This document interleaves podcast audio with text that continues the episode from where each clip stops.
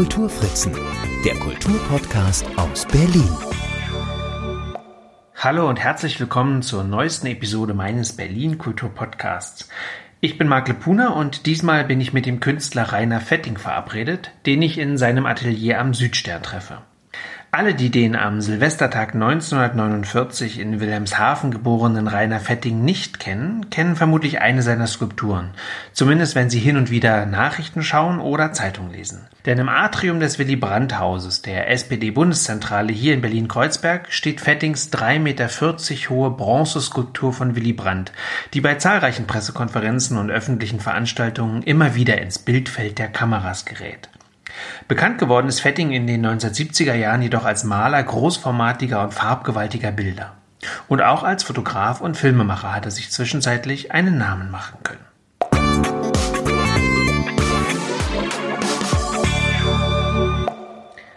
Herr Fetting, vielen Dank für die Einladung. Ähm, ich freue mich sehr, Sie kennenzulernen und dass Sie sich die Zeit nehmen, mit mir zu sprechen. Anlass unseres Gesprächs ist ja die Ausstellung Gezeichnete Stadt, die noch bis Anfang nächsten Jahres, also Januar 21, in der Berlinischen Galerie zu sehen ist. Und in der sind Sie ja auch mit einem Werk vertreten. Ähm, wussten Sie, dass Sie in dieser Sonderschau mit dabei sind? Dass, jetzt, dass ich jetzt in der Zeichenausstellung dabei sein würde, das wusste ich dann erst, als ähm, mir das gesagt wurde. Und weil ich gar nicht genau wusste, dass die dieses Blatt, was da jetzt gezeigt werden, diese komische, diese Figur an der Mauer, die sich nach oben auftürmt, ähm, dass denen das gehörte. Mhm. Also das ist ja im Grunde nur für alle, die das Bild jetzt nicht vor Augen haben. Es ist eine grüne, ein grüner, unbekleideter Mann von, ja, von, von oben gezeichnet, quasi mit so einer Vogelperspektive, großer Kopf, kleiner, kleiner Rumpf und dahinter die Mauer. Damit sind wir, haben wir ja im Grunde zwei wesentliche Themen, die Sie immer wieder beschäftigen in Ihren Arbeiten. Zum einen der Mann als äh, porträtierte Figur und äh, eben Berlin und die Mauer. Da würde ich gleich später nochmal drauf zurückkommen, weil erstmal würde mich interessieren, Sie sind ja in Wilhelmshaven geboren, haben dort erstmal eine Tischlerlehre gemacht und waren dann Volontär an einem Theater im Bereich Bühnenbild und sind dann nach Berlin gekommen, um hier zu äh, studieren. Wie kamen Sie denn auf die Idee oder wie war die, woher kam die Entscheidung, dann nach Berlin zu gehen und hier zu studieren? Ja, die Idee ähm, die gab es schon immer. Die geht zurück auch in meine Kindheit, weil mein Vater ist gebürtiger Berliner. Ist, den hat es dann irgendwann im Krieg oder nach dem Krieg, das weiß ich gar nicht so genau, nach Wilhelmshaven verschlagen als ähm, Lehrer. Und wir haben dann oft hier auch, ähm, oft nicht, aber wir haben dann immer mal wieder Verwandte hier in Berlin besucht. Und so bin ich schon früh mit der Stadt, auch bevor die Mauer noch da war, in, in Kontakt gekommen und mochte Berlin immer wahnsinnig. Und als ich dann älter wurde, war Berlin ja auch immer Symbol für Bewegungen, zum Beispiel emanzipatorische Bewegungen wie die homosexuellen Bewegungen. Damals, als ich Kind war, gab es noch den Paragraphen 175 und das hat mich schon immer fasziniert und die Stadt sowieso.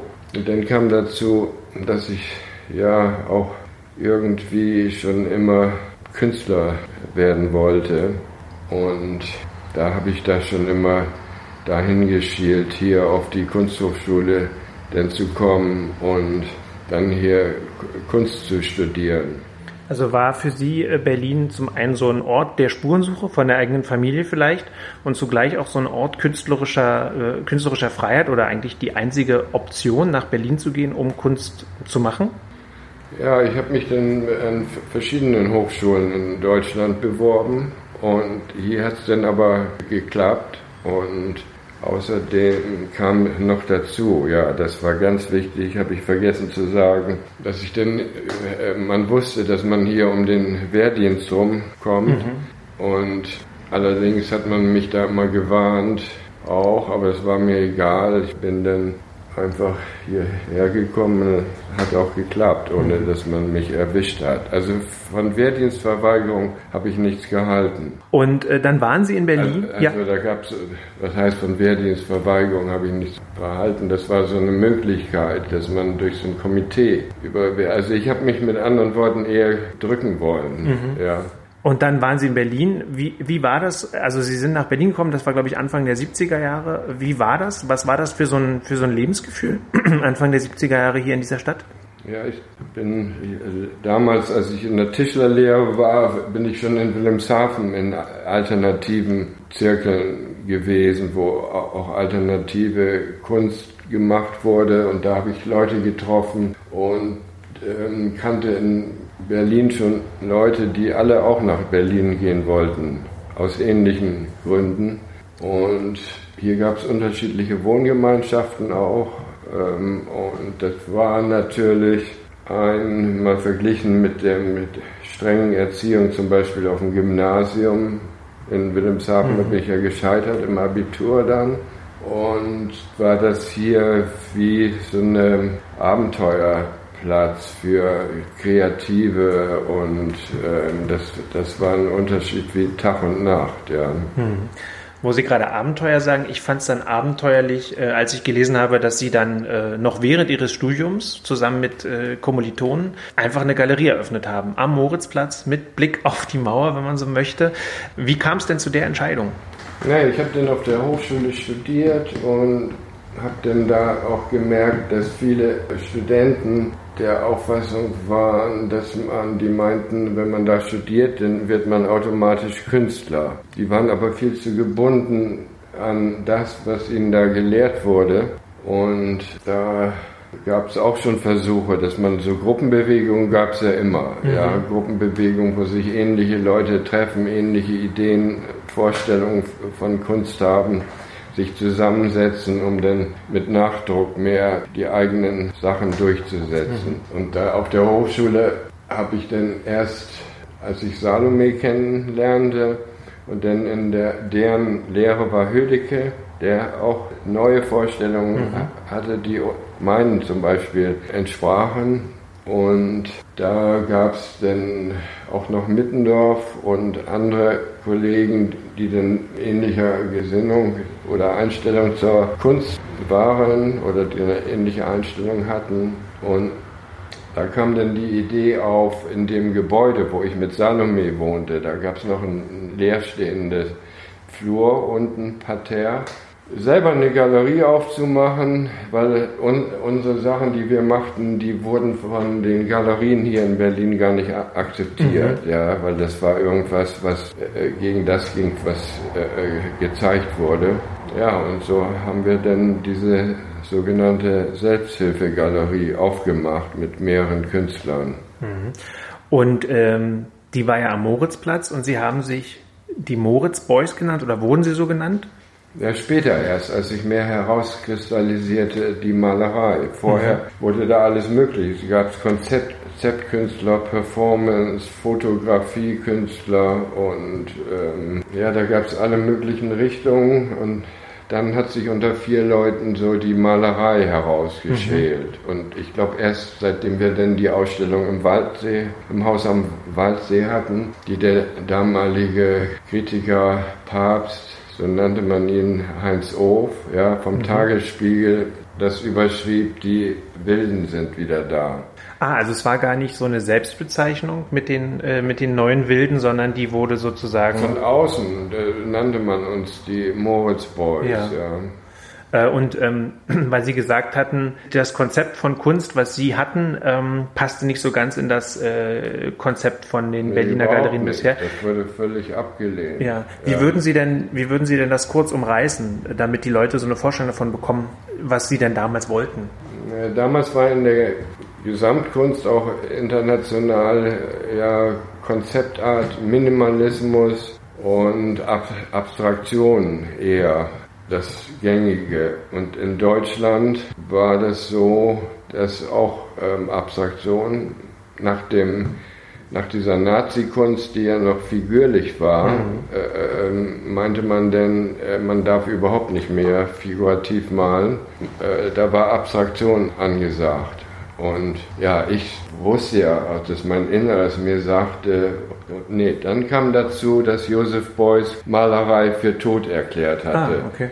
Der hatte viele Jünger überall. Alle haben das so ungefähr äh, auch so gesehen. Und man traute sich dann gar nicht richtig zu malen, sondern später, nachdem wir am Moritzplatz uns mit dieser Ausstellung im Haus am Waldsee erstmals so an eine größere Öffentlichkeit kamen, dann plötzlich kamen auch aus dem Kölner Raum und überall her kamen die Maler, aber eben aus diesem rheinischen Raum da, die waren alle so Beuys-nahe und auch jemand wie Immendorf, der hat ja seine Bilder durchgestrichen. Der hat zwar gemalt, aber die Malerei dann durchgestrichen. Mhm. Und hier gab es so Sprüche, nicht mehr malen.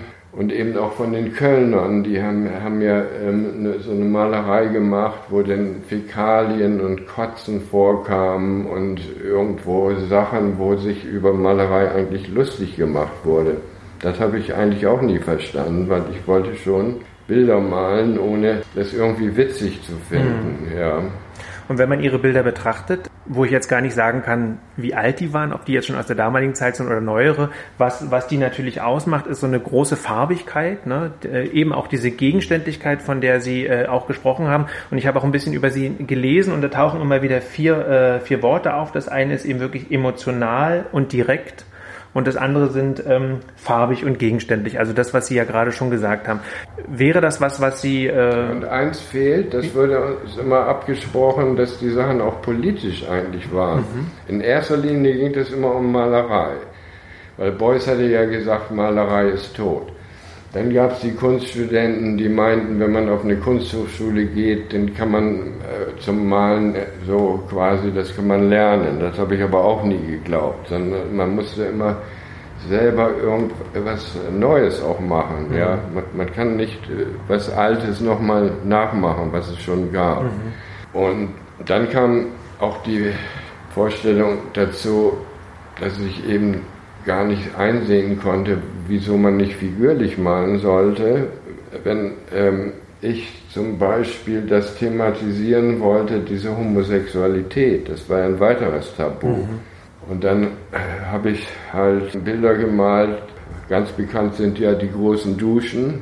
Mhm. Ja, wo ich eigentlich auch noch das Auschwitz anklingen lassen wollte, wo ähm, in so einer düsteren Atmosphäre, aber gleichzeitig ist da auch so eine ähm, erotische Atmosphäre unter Männern vorhanden. Und ähm, das wurde später immer, da kamen ja andere Gruppen auf, den Kippenberger und Öhlen, und da hieß es immer, das sind die politischen Maler und ich oder hier die Berliner sind ja nur Bauchmaler, die spritzen da irgendwie und kleckern da mit Farbe rum. Ja, aber für mich war, war das nicht so und ich kann mich auch nicht eigentlich als Gruppe sehen. Die Gruppe war am Anfang ja nur dazu da.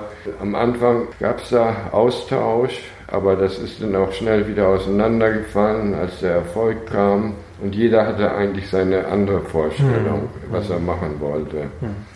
Jetzt hatten Sie gerade schon ein Thema angesprochen, das natürlich auch wichtig ist und für Ihr Werk auch sehr bezeichnet. Das äh, ist eben, und deshalb finde ich durchaus, dass es natürlich politisch ist, weil es in der Zeit ist, nämlich äh, in dem Moment, ich habe das im, witzigerweise im Handelsblatt über ihre, äh, über ihre aktuelle Ausstellung in Schleswig habe ich äh, gelesen. Jetzt muss ich kurz gucken. Mhm. Ja, der, der, hat eigentlich ganz gut geschrieben über meine neuen Bilder, über äh, meine ähm, Landschaftsbilder, aber wenn es da ums Figürliche geht, da kam ein Begriff vor, es geht um die Begierde, Begierden oder? Genau, er hat gesagt, dass sie den, dass sie, und das war äh, zumindest in den Augen des, äh, des Journalisten neu, dass sie eben ein neues Bild des Mannes in der Malerei ähm, etabliert haben und dass der Mann Objekt des Begehrens ist. Das Begehren, ja, aber das ist nicht nur, ja, ähm, der Mann, also Objekt des Begehrens, okay, ja, das geht aber immer zu sehr um in die Richtung, die auch man bösartig nach mir nachgesagt hat, ach, der malt immer seine Lovers, ja, mhm. der, das ist so Privates und das ist so schön Malerei und, und das es wurde aber ähm, von außen äh, nur gesagt, ja, aus, aus Konkurrenz heraus. Ja, mhm. Und das war falsch und ist auch nie, außer bei Wolfgang Max Faust, einer der ersten Theoretiker, der hat meine Arbeit richtig beschrieben in dem Buch äh, Hunger nach Bildern. Aber. Ähm, Wie hat er denn das beschrieben? Ja, das habe ich jetzt nicht im okay. Kopf. Das ist eben sowas nicht ähm, wahr, ja. Mhm. Und ähm, aber ich habe mich auch die Jahre nie, ich habe das immer so laufen lassen, was Leute schrieben, habe mich nie so dagegen bewährt. Habe immer gedacht, das werden Historiker schon mal richtig aufarbeiten, wenn sie sich die Bilder denn genau mhm. ansehen und nicht immer nur die Klischees wieder abschreiben, die überall schon rumgeistern. Mhm. Und da ist eben so viel Falsches geschrieben worden, ja, so eben in der Richtung, der malt schöne Männer und ja, ich mal auch schöne Männer, aber das geht nicht darum, schöne Männer zu malen, sondern erstens, äh, ja, gute, aufregende Bilder, ja, und eine gute Malerei zu machen und gleichzeitig dieses, äh, was er bis dahin in der Kunst kaum vorkam, außer bei Francis Bacon aus England oder David Hockney, nämlich schwule Männer zu mhm. thematisieren. Mhm. Ja. Ja, aber genau, und damit wird's aber doch, wie ich finde, durchaus auch politisch. Wenn wir wissen, 79, ja, das war die Zeit, als Sie am Moritzplatz ja. äh, waren, äh, war der erste CSD, das heißt, diese ganze homosexuellen Bewegung kriegte dann nochmal einen anderen Drive. Äh, in Berlin, weiß ich nicht, wird... Das gab's ja noch gar nicht. Der CSD, der erste war 79 meines ah, ja? Wissens ja. Da waren nur 150 Leute, aber das war sozusagen der erste. Da wurde letztes Jahr 40-jähriges Jubiläum gefeiert. Daran kann ich mich noch erinnern. Deswegen. Was ist jetzt nochmal CSD? Der Christopher Street Day. Ah, also okay. die, sozusagen die Parade, wo man, äh, also damals ja noch wesentlich politischer. Ja, ich bin in der ersten Demo mitgelaufen, der ersten schwulen Demo hier in Berlin. Ja, das wird die, die gewesen sein, denke ich. Die ging vom Zickenplatz los. ja, da genau. war ich mit dabei. Ja. Das war die erste wo die HAW auch gegründet wurde und so, ja. Also ich glaube, dass wenn das nicht sogar die ist, äh, heute heißt das halt CSD, also das genau. Ja, ja, genau. Also ja.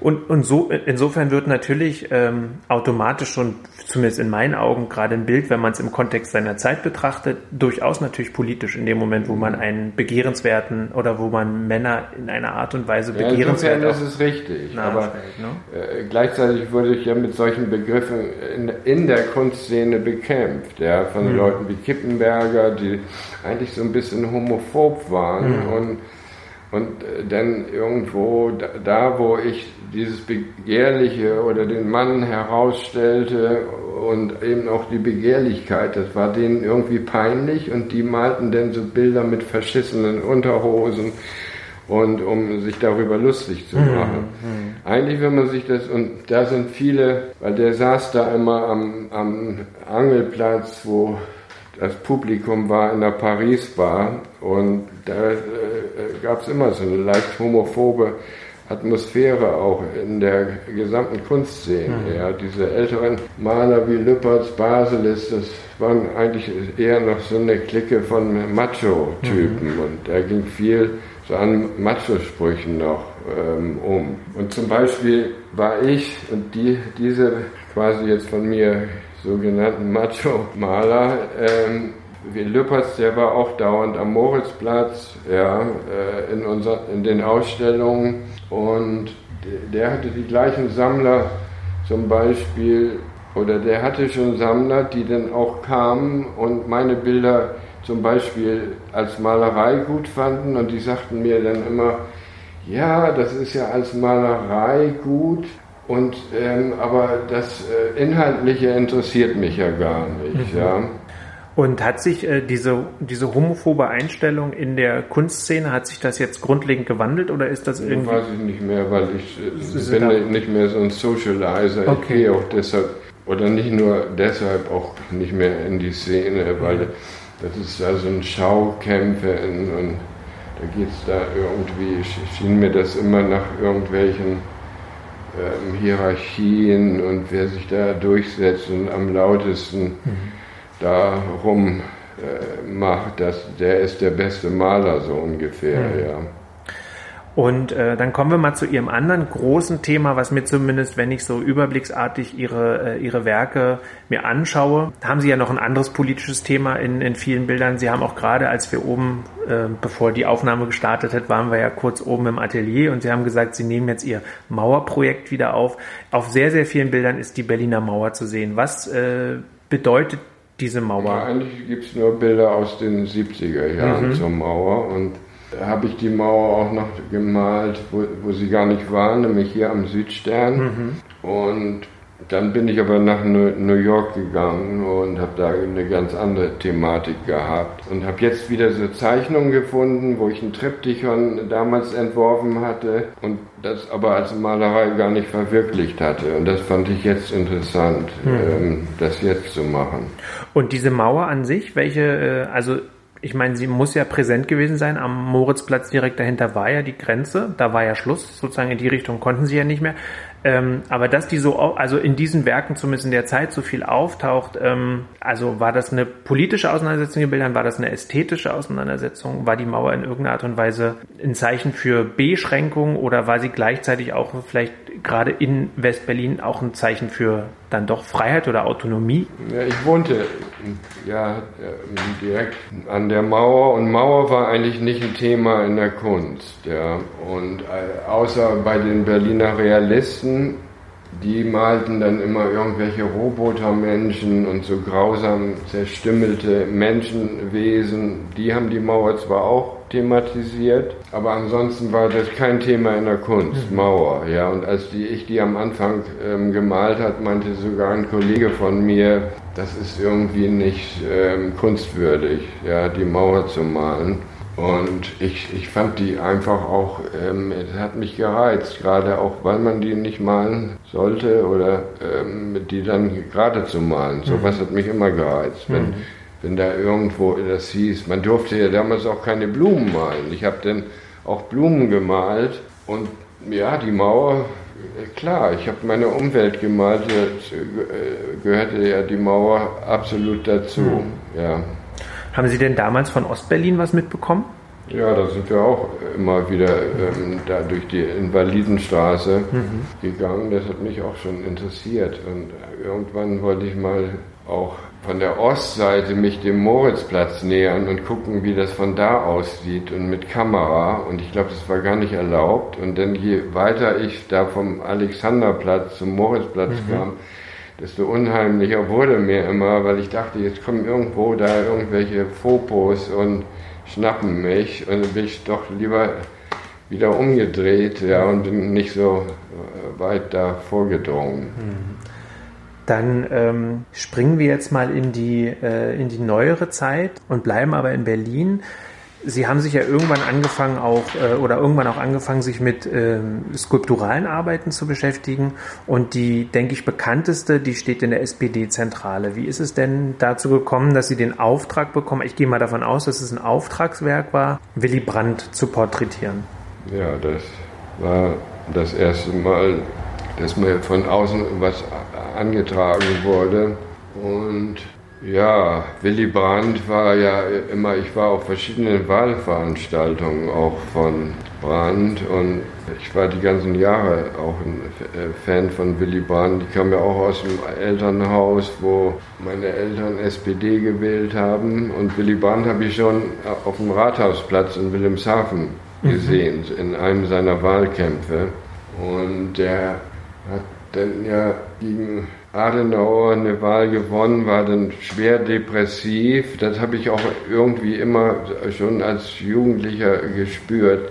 Und als ich da in der Klasse war, auf dem Gymnasium, da haben die plötzlich alle applaudiert, als Adenauer gewonnen hatte. Ich war der Einzige, der da saß und irgendwie ähm, da so bedrückt war. Ja. Mhm. Und von daher war das schon sehr früh irgendwo so eine emotionale Beziehung zu Willy Brandt. Und als dieser Auftrag kam, da habe ich auch nicht gezögert, äh, sofort zu denken, das möchte ich jetzt machen, auch wenn ich noch nie so einen Auftrag vorher gemacht hatte. Und äh, jetzt steht die ja in der SPD-Zentrale, ist wahnsinnig prominent, ist ja oft auch im Fernsehen zu sehen. Ähm, gleichzeitig gibt es den aber auch noch in kleineren Versionen. Einer steht ja auch hier, wo wir gerade sind. Ja, der erste Entwurf, der steht da hinten in der Ecke, da habe ich den noch nackt gemacht. Ah. Weil vorher hätte ich immer nur Nackte gemacht, ja. Und dann habe ich versucht, vom Nackten erstmal anzufangen und mir das vorzustellen ähm, und dann den zu bekleiden. Mhm. Und ja, da habe ich ein Dreivierteljahr gebraucht, um irgendwie den so zu figurieren, dass das irgendwie, das musste typisch Brand sein, mhm. ja. Und so wie der geht und wie der sich verhält und gestikuliert, das musste da unbedingt mit drin sein. Ja, das habe ich ein Dreivierteljahr gebraucht, um dann das zu entwickeln, diese Figur, wo ich dachte, ja, das ist typisch so eine Brandhaltung. Mhm. Jetzt, wie habe ich den Faden zur Frage verloren? Ähm, mich hatte ja interessiert, äh, diese, Auftrag, diese Auftragsarbeit und dass das jetzt so eine. Die hätten auch alle Angst, fällt, fällt, mir dazu noch ein. Da war ja damals die Schatzmeisterin, ich musste Rudolf Scharping, ich musste nach Bonn fahren. Und da ich meine Arbeit nie gerne erkläre oder rechtfertige, ja, ich, wenn, dann will ich das machen und dann müssen die mich das auch machen lassen. Ich will mir da nicht reinreden mhm. lassen. Aber da, von der Seite war immer die Angst, macht er das auch richtig, obgleich der Architekt, der kannte meine Skulpturen und es gab damals kaum jemand, der figürliche ähm, Skulpturen machte, mhm. außer Alfred Hörlitschka, ja, mhm. dieser berühmte Wiener Bildhauer. Der stand da zur Debatte und, und ich. Und dann haben die sich aber für mich entschieden, obgleich ich ja eigentlich kein gelernter Bildhauer bin mhm. und von mir nur so einige Skulpturen gab zum Schluss, kurz vor der Eröffnung, da war ich auch ziemlich nervös und bevor die enthüllt wurde, da saß schon ähm, der Lafontaine neben mir. Sharping war mhm. ja abgelöst mhm. worden mhm. und der Lafontaine war ja wie so ein guter Onkel und hat mich beruhigt. Er war eigentlich gerade in der Hinsicht ganz cool. Und dann wurde die enthüllt und da war auch alles noch sehr verhalten, die Reaktion. Auch die Kritiker waren da noch sehr verhalten. Und umso toller finde ich das, ja, weil Kritiker sind auch, die schreiben oft mit den Ohren, also was sie hören von Kollegen und von Kollegen. Kollegen haben oft nie gut über meine Sachen gesprochen, ja, einfach aus Konkurrenz. Jedenfalls finde ich das umso toller, dass sich das durch die Fotografen und Filmemacher, die das ja oft filmen und abbilden und dann kam es in Zeitungen und immer im Fernsehen, wenn da irgendwas Wichtiges in der SPD passiert. Mhm. Und dadurch sieht man eigentlich ja, wie komplex die Figur ist. Ja. Mhm. Und jetzt haben Sie dann äh, sozusagen mit einem Schritt nochmal zehn Jahre später, haben Sie nochmal einen anderen SPD-Politiker porträtiert, Helmut Schmidt mit der Zigarette, also eindeutig auch da zu erkennen. Äh, wie kam es denn dazu? Das war irgendwie ganz anders. Ja, Helmut Schmidt, ich wollte dann eigentlich keine Politikerporträts mehr machen und ähm, aber mein Hamburger Galerist, der kam immer und sagte, du, solange Helmut Schmidt noch lebt, ähm, lass, mach doch mal ähm, irgendwie ein Porträt von dem oder ähm, mal den mal und ich wollte das gar nicht. Mhm. Und er hat mich dann da mehr oder weniger mit hingeschleppt in das Zeitbüro, wo Helmut Schmidt arbeitete. Und da habe ich ihn dann fotografiert. Ich hatte so eine große Kamera mit, mit so einem dicken Objektiv, ja, obgleich ich mit solchen Kameras eher überhaupt nicht fotografiere, sondern damals gab es so diese kleinen Olympus-Kameras, mhm. die man so in eine Jacketttasche stecken kann die man überall mit hat und dann bei jeder Gelegenheit fotografieren kann, spontan halt. Und als ich dann diese große Kamera auf ihn ansetzte, ist er dann gleich, wollte er gar nicht fotografiert werden. Der war da ziemlich also abge ähm, oder ähm, scheu oder ähm, widerwillig. Mhm. Und dann habe ich gedacht, Nanu, ja, außerdem wollte er nicht, ich wollte ihn eigentlich vor dem Backstein äh, fotografieren. Ich wusste, dass Helmut Schmidt diese Backsteinarchitektur mag, die ich selber mag, mhm. diese norddeutsche ja. Architektur wie das Schielehaus und von dem Architekten Fritz Höger, ja, und äh, in Wilhelmshaven gibt es auch das Rathaus, das ist auch mhm. von Fritz Höger, also ah, ja. dass ich da auch eine große Verbundenheit abzunehmen. Und da wollte er auch nicht. Ja? Er war da sehr abspenstig mhm. oder wie nennt man das, widerwillig. Und dann habe ich einfach so diese Kleinbildkamera so auf den Tisch genommen und ihn dann so, wenn er sprach, dann einfach immer ständig so abgedrückt. Schließlich bin ich aufgestanden, während er mit meinem Galeristen quasi eher monologisierte, ja, und bin dann um ihn rumgegangen, habe ihn auch von hinten fotografiert und dann wurde er plötzlich locker und fing an zu, zu lachen. Aber das hatte noch gar nichts mit dem Skulpturenauftrag zu tun. Der kam später durch die DIBA Bank, äh, die den Helmut Schmidt Preis auswerben wollte oder ausschreiben wollte und die wollten äh, das präsentieren mit einer Skulptur von Helmut Schmidt, mhm. ja, diese Auslobung äh, dieses Helmut Schmidt Preises. Mhm. Und die Veranstaltung war dann im Hamburger Schauspielhaus. An nee, das verwechsel ich jetzt mit der Henry Nannen Skulptur, die ich vorher gemacht hatte. Das war im Atlantik Hotel. Da kam Helmut Schmidt dann mit dem Spazierstock um die Ecke. Er kannte die noch nicht, als die fertig war. Und es gibt ja aber sieben Versionen. Eine wurde dann da nur hingestellt. Ohne Loki kam er da. Und dann wurde die enthüllt und dann meinte er, das ist ja, der Anzug wäre nicht gebügelt. Ja. okay. Ähm, dann kommen wir jetzt nochmal in die Gegenwart zurück. Wir hatten das ja vorhin kurz schon angesprochen, dass Sie jetzt nochmal ein altes Projekt äh, rausgeholt haben und nochmal die Mauer gerade in einem Triptychon äh, großflächig malen. Wenn äh, Berlin jetzt als äh, künstlerisches Motiv für Sie noch in Frage kommt oder käme, welche Motive wären denn oder was wäre denn für Sie heute künstlerisch wertvoll, um es sozusagen künstlerisch nochmal zu bearbeiten in Berlin? Das kann ich jetzt gar nicht sagen, weil das gar nicht zurzeit mein Thema ist. Mhm. Und wenn es kommen würde, dann würde ich es auch malen, mhm. aber das kann ich jetzt nicht sagen. Da ist im Moment gar nichts geplant oder in meinem Kopf. Ja. Was sind denn Ihre aktuellen Themen?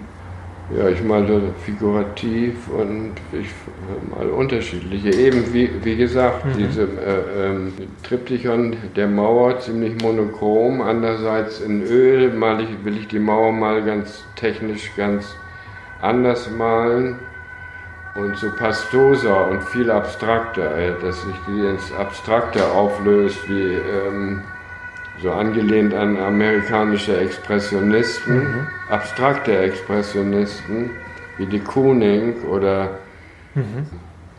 oder Hans Hofmann. Da gibt es einen, ja, Hans Hofmann, das war der Vorreiter der abstrakten Expressionisten, das war ein Deutscher, mhm. der zur New York School gehörte und ähm, ja, ich male dann auch, weil ich in New York, äh, in Sylt heute noch ein Atelier habe, male ich da ähm, landschaftliche, angelehnte Bilder.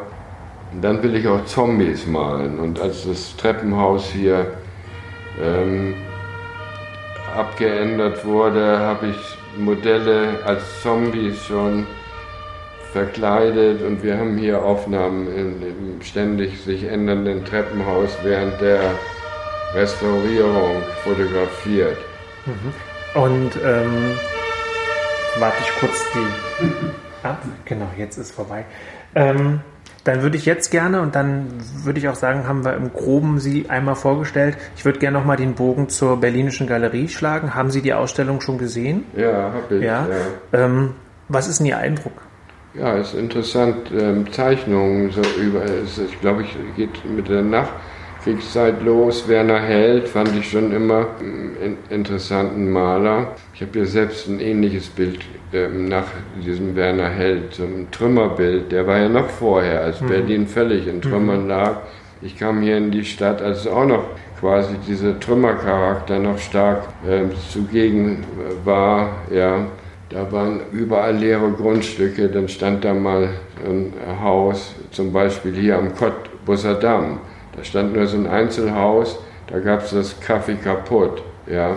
Okay. Da hingen dann die Studenten rum, auch die Bader-Meinhof-Leute und ähm, ja, das war schon eine irre Szene. Und da die Werner Held-Sachen zum Beispiel in dieser Ausstellung auch zu sehen, das fand ich interessant und dass ich heute da auch drin hänge, ja, als äh, historisch. Also ist es für Sie so, weil ich bin jetzt gar kein Kunsthistoriker und kenne mich von daher gar nicht so, habe gar nicht so das Spezialwissen oder so den genauen Blick. Aber haben Sie das Gefühl, dass das so ein repräsentativer Überblick ist über, äh, über die letzten 75 Jahre, wie man Berlin porträtiert hat? Oder? Kann ich auch nicht. Ich bin auch kein Historiker und weiß nicht, was es zu dem Thema noch gibt. Ja. ja. Aber hier gab es eine Menge zu sehen und das war, äh, war ja interessant. Ja. Und ja. es war nur reduziert auf ähm, Arbeiten auf Papier, mhm. Zeichnungen. Mhm. Ja. Genau, also mir ging mir ging's nämlich auch so, dass ich so ähm, bin ja, ich bin ja jetzt Jahrgang 78, das heißt, ich habe ähm, vieles eh nur aus Erinnerung, aber so die Mauer ist mir natürlich als kleiner Junge dann durchaus auch noch präsent gewesen, die auf ihrem Bild eben war. Und dann gab es ja eben ähm, ja ganz unterschiedliche Arbeiten aus Ost und West. Also ich fand das nämlich tatsächlich einen ganz spannenden Überblick, aber ich wollte jetzt eben nochmal einen beteiligten Künstler sozusagen fragen, der vielleicht ja so ein bisschen mehr Überblick hat über die Zeitgenossen und seine Vorläufer auch. Ähm, ja, ob das für Sie so eine, so eine runde Sache ist. Dokumentarisch äh, fand ich das äh, interessant, ja. ja. Prima. Dann würde ich sagen, bedanke ich mich, dass Sie sich die Zeit genommen haben für, äh, für, für das Interview. Und ähm, ja, und äh, wünsche Ihnen alles Gute für die Zukunft. Für die, die Ausstellung in, äh, in, in Schleswig läuft noch bis Mitte Oktober. Und dann ne? geht sie nach Dortmund, ah. in das U. Ja, Ach, sehr schön. Leicht abgewandelt. Ja, Ah, das ist prima, weil da schaffe ich es wahrscheinlich dann eher mal hin als nach. Ähm, ich habe nämlich den, äh, ich habe so einen Bericht gesehen äh, bei Titel Thesen Temperamente, glaube ich, waren sie. Mhm. Genau, und da, da hatte ich total Lust bekommen auf jeden Fall auf die Ausstellung. Ja, Umso. Hat viele überrascht, ähm, ja, weil ich eigentlich äh, nicht zu diesem äh, Top-Galeristen heute mehr zähle. Ich mache lieber meine eigenen Sachen und ähm, dann hat man es schwer, in diesen Institutionen zu landen, in Museen, wo eben die Künstler solcher Galerien mhm. gezeigt werden. Ja. Also gerne hätte ich auch eine Ausstellung mal in der Hamburger Kunsthalle oder äh, in den Deichtorhallen gehabt. Mhm.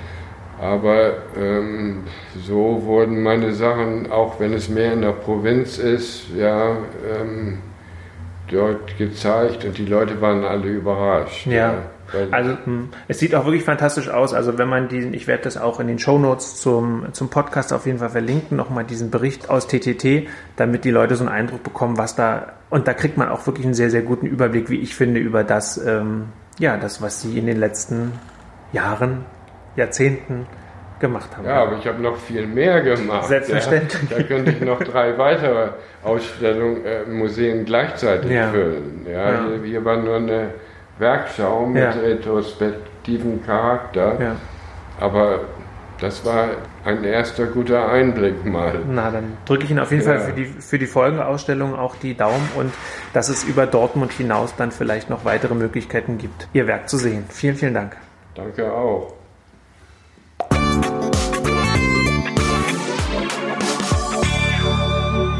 Das war die 24. Episode meines Berlin Kultur Podcasts. Weiterführende Hinweise zu Rainer Fetting sowie über die erwähnten Ausstellungen und Berichterstattungen findet ihr in den Show Notes zur Folge. Ich freue mich über Feedback zur Sendung oder zum Podcast allgemein und auch Themenvorschläge sind stets willkommen. Dies geht per Mail an mark mit c.kulturfritzen.net oder in den Kommentaren auf den Kulturfritzen Accounts bei Facebook, Twitter und Instagram.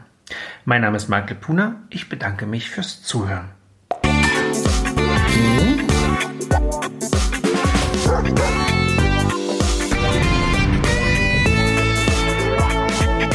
Die Kulturfritzen, der Kulturpodcast aus Berlin.